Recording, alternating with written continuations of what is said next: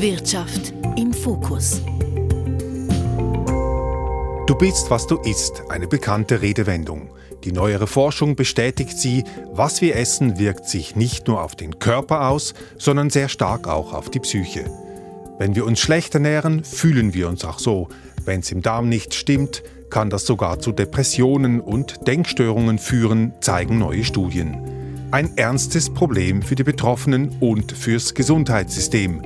Darüber hinaus fragt sich, was bedeutet das für die Nahrungsmittelindustrie? Was kann und soll sie dazu beitragen, dass uns das Essen nicht krank und unglücklich macht? Darüber reden wir hier im Trend mit Dario Pelosi. Er beschäftigt sich bei uns auf der Wirtschaftsredaktion mit Fragen rund um Rohstoffe und Ernährung. Mein Name Jan Baumann. Dario, das ist ja spannend, dieser Zusammenhang zwischen Darm und Denken, respektive Darm und psychischer Gesundheit. Aber wir kennen das ja eigentlich schon aus dem Alltag, oder? Ja, auf der einen Seite ist es ganz einfach. Wir haben beide jetzt da ein Glas Wasser im Studio. Wenn wir zu wenig trinken, dann trocknet uns der Hals aus. Und Dehydrierung, die kann auch Kopfschmerzen und andere Beschwerden verursachen. Wir können uns auch nicht konzentrieren. Das ist die einfache Seite, aber es ist natürlich auch einiges komplexer und ich habe mich da von Umanai Du genau informieren lassen. Sie ist eine Expertin auf dem Gebiet, nehme ich mal an. Ja, ich habe sie kürzlich am Rande der Food-Innovationskonferenz der Gottlieb-Duttweiler-Stiftung in Zürich getroffen. Uma Naidu hat eine ziemlich interessante Biografie. Sie ist Psychiaterin und arbeitet an der Harvard Medical School in den USA und gleichzeitig liebt sie Essen, seit sie als Kind ihrer Großmutter über die Schultern geschaut hat beim Kochen. Und sie ist gelernte Köchin. Denn sie stellte fest, dass sie in ihrer medizinischen Ausbildung zu wenig über Lebensmittel gelernt hat. My patients, they were having side effects of medications like weight gain or problems with sleep. Ihre Patientinnen und Patienten hätten Nebenwirkungen von Medikamenten gehabt, wie Gewichtszunahme oder Schlafprobleme. Niemand habe aber gefragt, was sie essen würden. Da habe es eine Forschungslücke gegeben und da habe sie einsteigen wollen and felt that this was a path I wanted to pursue. Und so kombinierte sie ihre beiden Passionen und forscht nun in einem ziemlich neuen Bereich, eben der Ernährungspsychiatrie. Was sind da Ihre Erkenntnisse? Ich versuche das Ganze etwas vereinfacht zu erklären. Umanaidu sieht zwei Ansätze. Einerseits die Auswirkungen, die Nahrung beim Verdauen im Darm hat, aber auch eine direkte Verbindung zwischen Darm und Hirn. It turns out that the gut and brain arise from the exact same cells in the human embryo. Es habe sich herausgestellt, dass Darm und Hirn aus den genau gleichen Zellen des Embryos entstanden. Sie formten zwar individuelle Organe aus, aber sie seien weiterhin direkt verbunden über den sogenannten Vagusnerv. Und darüber kommunizierten die beiden Organe mit chemischen Nachrichten hin und her. Dazu müsse man sich auch bewusst sein, dass auch Lebensmittel mit dem Darm kommunizierten, zum Beispiel wenn diese verdaut werden von den unzähligen Bakterien im Darm. Man kenne ja das Glückshormon Serotonin. 90 bis 95 Prozent der Rezeptoren für dieses Hormon befinden sich im Darm und 90 bis 95 Prozent des Serotonins wird im Darm produziert. Also das Glück geht buchstäblich durch den Darm und deshalb gibt es viele Menschen, die zum Beispiel Medikamente nehmen wie Prozac, das den Serotoninhaushalt beeinflusst und dann Probleme haben mit der Verdauung. Das sei eine Folge davon. Und was heißt das nun für unseren Menüplan, also das, was wir essen? Jetzt wird es nochmal etwas medizinisch. Also wenn wir uns zum Beispiel ungesund ernähren, mit Junkfood zum Beispiel, hochverarbeitete Produkte mit viel Zucker, Salz und Zusatzstoffen, dann könne das die Abermillionen Bakterien im Darm schädigen und den Darm entzünden, sagt Umanaidu. Und weil die beiden Organe Darm und Hirn so eng verknüpft seien, könne das eine Reizung oder Entzündung im Hirn verursachen. And inflammation, unfortunately, now is being seen as, as an underlying cause, a condition of mental health conditions like depression, anxiety. Und solche Entzündungen, das habe man festgestellt, seien mitverantwortlich für Depressionen, Angstzustände, kognitive Probleme. Da müsse man schon ein Auge drauf haben. Aber gesund essen und dann einfach die Antidepressiva weglassen, so einfach ist es ja wahrscheinlich nicht. Nein, Umanaidu unterscheidet da ganz klar. If your doctor is prescribing a medication, you should be taking it and you should, of course, discuss that with your doctor. But can you be eating better? Can you be eating differently? Absolutely. Wenn eine Ärztin Medikamente verschreibe, müsse man diese natürlich nehmen, aber man könne die Dosierung beeinflussen mit der Ernährung und allenfalls eben auch dafür sorgen, dass man gar keine Medikamente braucht. Diese Verbindung zwischen Darm und Hirn, die ist offensichtlich und mir leuchtet auch ein, dass Junkfood nicht so gut ist äh, für den Körper und auch nicht für die Seele. Was soll ich nun essen, um etwas für meine Psyche zu tun? Also eben genug Wasser trinken, aber eben nicht gezuckerte Getränke oder Fruchtsäfte.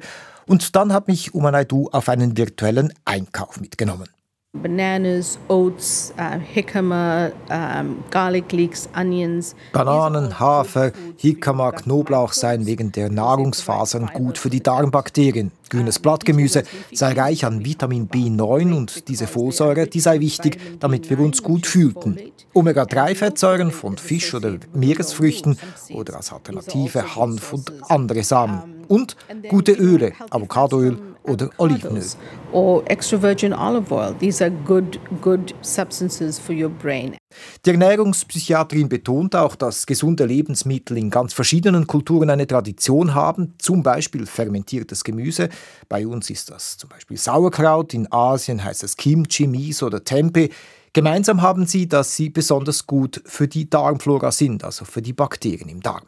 Gesund essen, das ist das eine, Dario, aber reicht es nicht schon oft, weniger zu essen? Das würde dann ja auch beim Thema Übergewicht helfen. Ja, ganz so einfach ist es nicht. Das zeigt auch die neueste Forschung. Generell geht es darum, sagt Ernährungspsychiaterin Umanaidu, dass wir uns bewusst ernähren mit Genuss. Da spielen für die gelernte Köchin auch Gewürze eine wichtige Rolle, die auch einen Einfluss haben auf die Verdauung. So esse man nicht nur gesünder, sondern automatisch eben auch weniger, als wenn man gestresst zum Beispiel beim Autofahren oder vor dem Bildschirm Nahrung in sich hineinstopfe.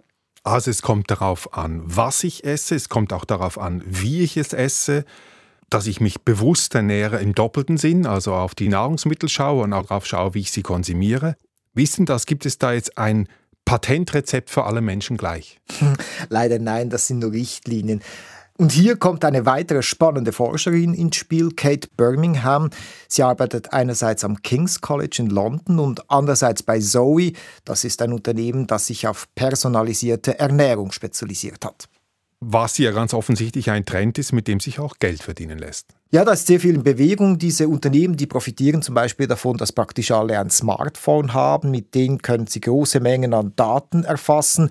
Und da werden bei der Kundschaft über eine Zeitspanne Daten zu Darmflora, Blutfett oder Blutzuckeranteil gesammelt und dann mache man viele Tests, erklärt Kate Birmingham. So, for example, we'll give you a muffin to eat and we'll see how your blood sugar and blood fat rises.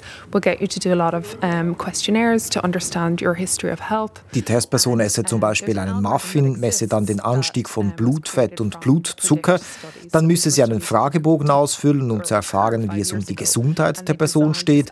Dann werde das mit einem entwickelten Algorithmus abgeglichen. Mit diesem Mix von Daten, den Modellrechnungen und der Expertise versuche man dann möglichst genau voraussagen zu können, ob ein Lebensmittel der Person gut tue oder eben weniger. Aber sie stehen da noch am Anfang. Sie seien zwar genauer als die Standardempfehlung der Gesundheitsbehörden, aber bis sie für jede Person den genauen Menüplan voraussagen könnten, da müssten sie noch verschiedene Stufen erklimmen. Und billig dürfte es auch nicht sein, also nicht für alle bezahlbar. Ja, es ist eine sehr teure Analyse, darauf habe ich Sie natürlich auch angesprochen. As we gain more data and we understand the field of personalized nutrition more, we'll be able to design things that are more accessible to everyone from all different groups. Sie hofft auf Skaleneffekte, also je mehr da mitmachen, je mehr Daten sie zur Verfügung haben, desto günstiger soll die Analyse werden. Fassen wir zusammen, je nachdem, was wir essen, kann uns das nicht nur Bauchschmerzen machen, sondern auch Einfluss haben auf unsere psychische Gesundheit. Und ein Problem könnten da auch stark verarbeitete Lebensmittel sein, mit hohem Zucker- und Fettgehalt zum Beispiel. Was heißt das nun für die Nahrungsmittelindustrie? Muss sie umdenken? Da kommt ganz darauf an, wen man fragt. Ich habe darüber einerseits mit Cyril Philott gesprochen. Er ist Analyst bei der niederländischen Rabobank und da ist er spezialisiert auf Nahrungsmittel, Verpackungen und Logistik. Und hier stellt fest, dass die neuen Erkenntnisse der Wissenschaft rund um bessere Ernährung bei der Industrie angekommen sind. Ein Element sei da auch der nicht ganz unbestrittene Nutri-Score.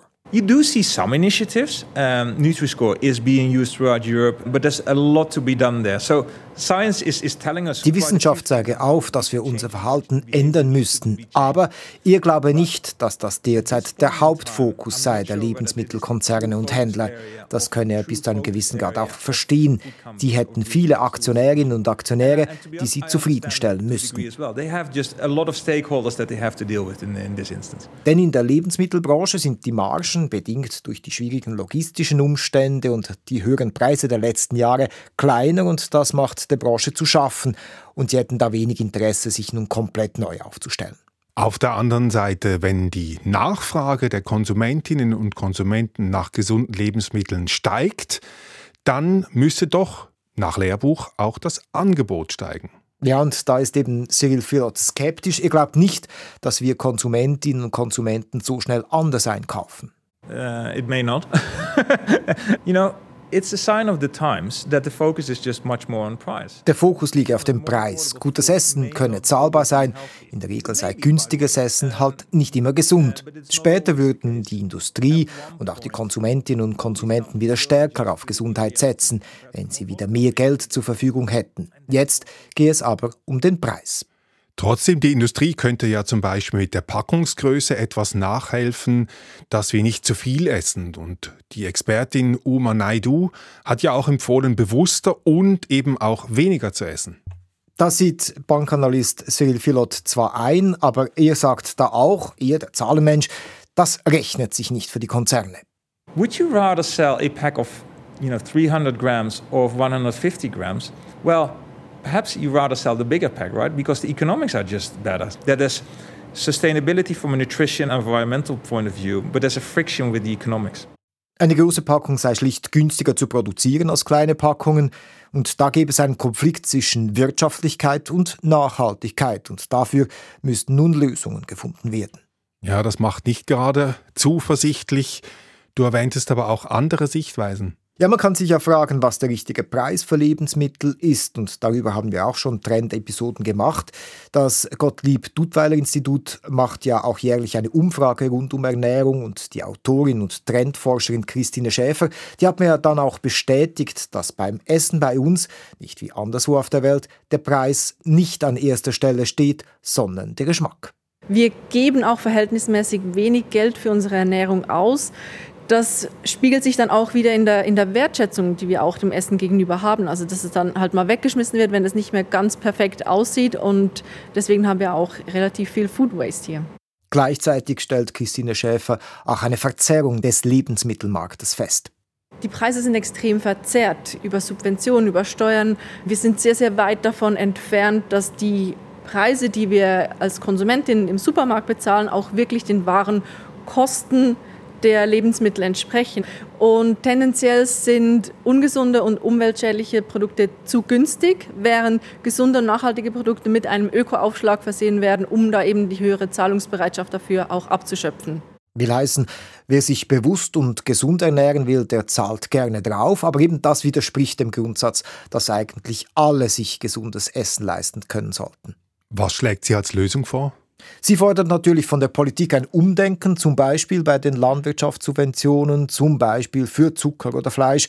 Und das ist natürlich ein politisch ganz heißes Eisen. Das wäre auch eine Trendfolge für sich. Ja, und Trendforscherin Christiane Schäfer unterstützt den Ansatz von Umanaidu, denn sie ist auch überzeugt, dass sich da ein Umdenken auch wirtschaftlich lohnt.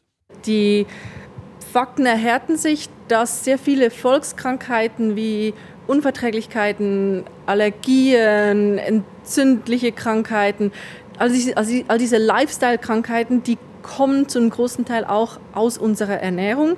Und wenn wir dann das so verändern können, dass wir uns insgesamt gesünder ernähren, würden natürlich auch die volkswirtschaftlichen Kosten, die daraus entstehen, für das Gesundheitssystem beispielsweise viel, viel kleiner werden. Der Preis spielt also eine Rolle bei der Frage, ob ich mich mehr oder weniger gesund ernähre. Und die Politik ist gefordert. Gibt es auch schnellere Lösungen? Die gibt es tatsächlich. Ich habe da Ernährungspsychiaterin Uma Naidu gefragt, denn gerade in den USA ist Fastfood meist deutlich günstiger als zum Beispiel Frischgemüse und sie sieht da schon Möglichkeiten, gut und günstig zu essen. Frozen fresh vegetables or berries, for example. These are good options for people. They're cost effective, they're not expensive, they last in your freezer. Gefrorenes Gemüse oder Beeren seien günstig, man könne sie in großen Packungen kaufen und im Gefrierschrank lagern. Kichererbsen oder Bohnen aus der Dose, generell Hülsenfrüchte, da müsse man einfach das Wasser sicher abgießen. Oder Linsen könne man sehr günstig in Großpackungen kaufen. Auch Fisch aus der Konserve sei okay, Sardellen, Lachs, Thunfisch oder auch Muscheln oder Austern. Das seien gute Alternativen zu teuren, frischen Meeresfrüchten. Good sources of omega-3s and even zinc, which are great for your brain and they're not expensive. Fassen wir noch einmal zusammen. Gutes Essen ist in der Regel teurer als schädliches Essen, das unsere psychische Gesundheit dann negativ beeinflusst. Aber es gibt günstigere Alternativen, Dario. Schauen wir zum Schluss noch auf das Verhalten der Nahrungsmittelindustrie. Der Analytiker Cyril Phillott sprach von einem Konflikt zwischen Wirtschaftlichkeit und Nachhaltigkeit. Kann man den irgendwie lösen oder wenn dann wie? Bei Siegel Phillott löst diese Frage einen Stoßseufzer aus. Whew, that's a very, very tough one. Eben weil der Lebensmittelmarkt und die Preise stark am Schwanken sind, es gibt verschiedene Faktoren, die man da berücksichtigen müsse. In general, change will be gradual. It's an evolution, not a revolution. So that is my first way to look at it. In der Regel passiere ein solcher Wandel langsam. Dazu komme, dass die Konsumentinnen und Konsumenten dazu tendierten, Hypes zu folgen. Mal sei es eine Diät mit einer fettarmen Ernährung, dann die Keto-Diät, die vor allem auf Fett setzt. Und da erinnert Cyril Philotz auch daran, dass die Lebensmittelkonzerne so groß und weltweit dominant geworden sind, weil wir Nahrungsmittel wollten und auch wollen, die wunderbar schmecken, schnell zubereitet sind und eben wenig kosten. Und dazu braucht es halt eine gewisse Art Verarbeitung dieser Lebensmittel. Aber die Lebensmittelbranche müsse die Resultate der Forschung sehr ernst nehmen. Science is doing a lot of work in trying to figure out whether ultra processed foods are actually the cause of obesity next to sugar. Die Forschung arbeitet intensiv daran herauszufinden, ob hochverarbeitete Lebensmittel neben Zucker ebenfalls Grund seien für Übergewicht. Doch es werde Jahre dauern, bis da Resultate vorlägen und er wolle diesen nicht vorgreifen. Aber möglich sei natürlich, dass die Konsumentinnen zum Schluss kommen, dass diese Art Nahrung schädlich ist und das von Influencern auch über soziale Medien verbreitet wird und dadurch eine große Bewegung entsteht. Das sei sehr schwer abzuschätzen. Er wisse aber, dass die Industrie solche Entwicklungen genau beobachte, weil das mehr und mehr ein Thema sei. Niemand wisse, was dann nächstens passiert. So who knows what might, what might happen from here. Und in der Schweiz, da findet GDI-Trendforscherin Christine Schäfer, es brauche neue Rahmenbedingungen der Politik für die künftige Lebensmittelwirtschaft. Und wenn man jetzt heute den Konsumentinnen tendenziell Steine in den Weg legt auf dem Weg zu einer nachhaltigeren, gesünderen Ernährung, wird das Tempo der, der, Transformation natürlich auch nicht beschleunigt, sondern eher noch verlangsamt. Also hier ist es auch extrem wichtig, dass man eben die Rahmenbedingungen schafft für diesen nachhaltigen und gesunden Konsum, dass sich die Konsumentinnen dann auch nicht ständig zwischen dem entscheiden müssen, was gesund und nachhaltig ist und dem, was verfügbar, bezahlbar und convenient ist. Ich möchte nochmal auf Uma Naidu zurückkommen. Ihre Forschung rund um den Einfluss von Nahrung auf unser Gehirn, die steht ja erst noch am Anfang, aber kann sie schon erste Handlungsanweisungen geben? Sie nimmt vor allem uns Trinkerinnen und Esser in die Pflicht. Wir müssen umdenken. Wenn die Konsumentinnen und Konsumenten verstünden, dass selbst eine kleine Menge Joghurt mit Früchten eine große Menge zusätzlichen Zucker enthalte, dann würden sie von sich aus das Naturjoghurt wählen und die Früchte selber eingeben. Kleine Sachen, die man lernen könne. Wer das verstehe, habe die Möglichkeit, selbst zu entscheiden. Die Macht sei am Ende der Gabel. Zum anderen wolle sie, dass mehr Ärztinnen, Klinikpersonal und Gesundheitscoaches, Ernährungsberaterinnen mehr mit Patientinnen darüber reden, wie sie sich für ein gesundes Hirn ernähren können. Denn die mentale Gesundheit sei in der Krise. Gerade auch nach Covid sei die Zahl von Erkrankungen wie Angstzustände oder Depressionen durch die Decke gegangen. Richtig essen für ein gesundes Gehirn und was das für die Nahrungsmittelindustrie bedeutet. Danke Dario Pelosi für diesen Einblick ins Thema, das uns wohl noch länger beschäftigen wird. Für diesmal war es das im Trend. Vielen Dank fürs Zuhören und bis zum nächsten Mal, sagt Jan Baumann. Trend. Wirtschaft im Fokus.